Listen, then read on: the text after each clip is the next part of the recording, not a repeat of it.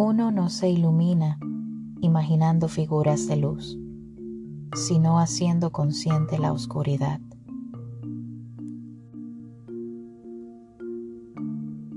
Bienvenido al séptimo episodio del podcast Palabras Esmeraldas. Como siempre, te doy las gracias por escucharme y por haberte animado a seguir el camino del autoconocimiento. En episodios anteriores, he hablado de cómo los seres humanos nos vemos influenciados por una dualidad constante a lo largo de nuestra existencia. Una dualidad que se manifiesta en todo, pero mucho más en nuestra mente, porque estamos constantemente tomando decisiones, pensando sobre lo que debemos o no hacer, para no parecer incorrectos ante los otros, y porque intrínsecamente necesitamos sentirnos aceptados de alguna forma por la sociedad.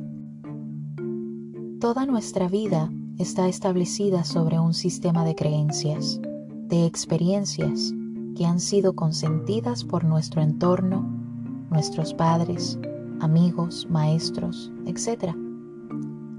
En este entorno aprendemos lo que es un comportamiento adecuado y moral o lo que es una conducta despreciable, indecente o violenta. Cada cultura, cada familia, tiene sus propias tradiciones o sistemas de creencias, esos hábitos que demarcan una diferencia entre el ego y la sombra. Por ejemplo, en algunas familias se les da más importancia a la ambición, a la exploración de lo material, que a la expresión artística. En otras, en cambio, se hace más presente una rigurosa formación educativa, totalmente exenta o muy limitada de diversión.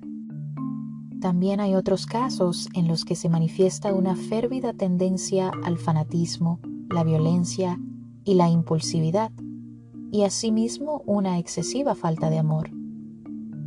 El entorno en el que crecemos influye considerablemente en la percepción que tenemos sobre la vida y en cómo nos percibimos a nosotros mismos.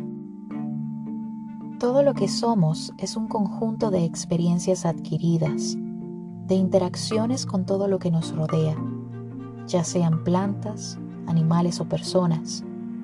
Y estas experiencias se acomodan en nuestra mente, las vamos clasificando como buenas, malas, desagradables, agradables, etc. Cada cosa que experimentamos la vamos categorizando y dándole un lugar ya sea en nuestra mente consciente, esa parte juiciosa y voluntaria de nosotros, o en nuestra parte instintiva, la parte involuntaria y más espontánea de nuestra mente, a esa que llamamos inconsciente. Todo lo que podemos reconocer es porque en nuestra mente ha sido repetido muchas veces. Lo hemos vuelto un hábito y lo hemos alojado en nuestra parte consciente, haciendo que esas acciones tan repetitivas fluyan de manera natural. Sin embargo, todos esos movimientos automáticos están guiados por una fuerza más poderosa que las impulsa. Y es por esto que lo que tú crees que eres es solo una parte de la totalidad de tu ser. Nuestra capacidad para controlar nuestros pensamientos, sincronizar movimientos o experimentar ciertas emociones depende muchísimo de cómo procesamos la información que recibimos. Según el famoso psicólogo Sigmund Freud, existen tres niveles en el proceso de la información. Freud decía que la mente básicamente consta de tres partes. El consciente, que define todos los pensamientos y acciones dentro de nuestra conciencia, por ejemplo, cómo percibimos la belleza, el color, la textura o el aroma de una flor. El subconsciente, que define todas las reacciones y acciones automáticas de las cuales podemos tomar conciencia inmediatamente cuando pensamos en ellas. Por ejemplo, nuestra capacidad para conducir un vehículo, Una vez que nos hacemos expertos, dejamos de pensar en cómo encenderlo, cómo echarlo a andar, etc. Pero siempre podemos tomar conciencia de lo que estamos haciendo cuando pensamos en esto, al ir conduciendo. La tercera y más profunda parte de nuestra mente es el inconsciente, que define todos los eventos y recuerdos pasados, todas esas experiencias vividas durante nuestra vida que se vuelven inaccesibles para nosotros. No importa lo mucho que tratemos de recordar esto, es casi imposible lograrlo. Por ejemplo, ¿cuál fue la sensación que sentimos al caminar por primera vez? ¿O cuál fue la primera palabra que realmente aprendimos a decir correctamente? Quizás tus padres te hayan dicho que mamá o papá fue la primera palabra que dijiste, pero ¿tienes alguna conciencia de esto? ¿Te recuerdas realmente de haberlo dicho? Toda esa información que tenemos alojada en la parte inconsciente de nuestra mente es información valiosísima y muy indispensable para nosotros. Podríamos pensar que es información inútil porque no la necesitamos actualmente para desarrollar nuestras funciones básicas diarias. Pero lo cierto es que esta información condiciona nuestra vida de una manera muy sutil. Todo lo que se aloja en tu inconsciente, según el psicólogo Carl Gustav Jung, es tu sombra. Estos aspectos que el ego ha reprimido o no ha reconocido es tu sombra. Para ser más específica, tu sombra es el conjunto de todos los rasgos de tu comportamiento, las aptitudes, destrezas que has excluido de tu personalidad original, o sea, todas esas características que manifestabas desde tu nacimiento. Todo lo demás, lo que ahora consideras agradable, benéfico, productivo, aceptable, violento, inhumano, desastroso, es una obra del ego. Es un personaje que has elaborado para poder mostrarte ante los demás y para validarte a ti mismo. Asimismo, esta sombra, esta personalidad oculta y reprimida que casi siempre es de valor inferior y culpable, también comprende nuestras buenas cualidades, porque la sombra también es dual, también funciona como un opuesto. La sombra es neutra, pero se manifiesta tanto en la bondad como en la maldad.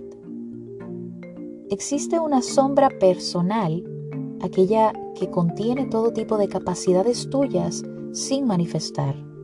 Por ejemplo, esos talentos innatos que aún no desarrollas y que desconoces en ti. En esta sombra se encuentra la parte evolutiva que tiene como único propósito ayudarte, agregarte más valor cuando la reconoces en ti, la aceptas y la integras.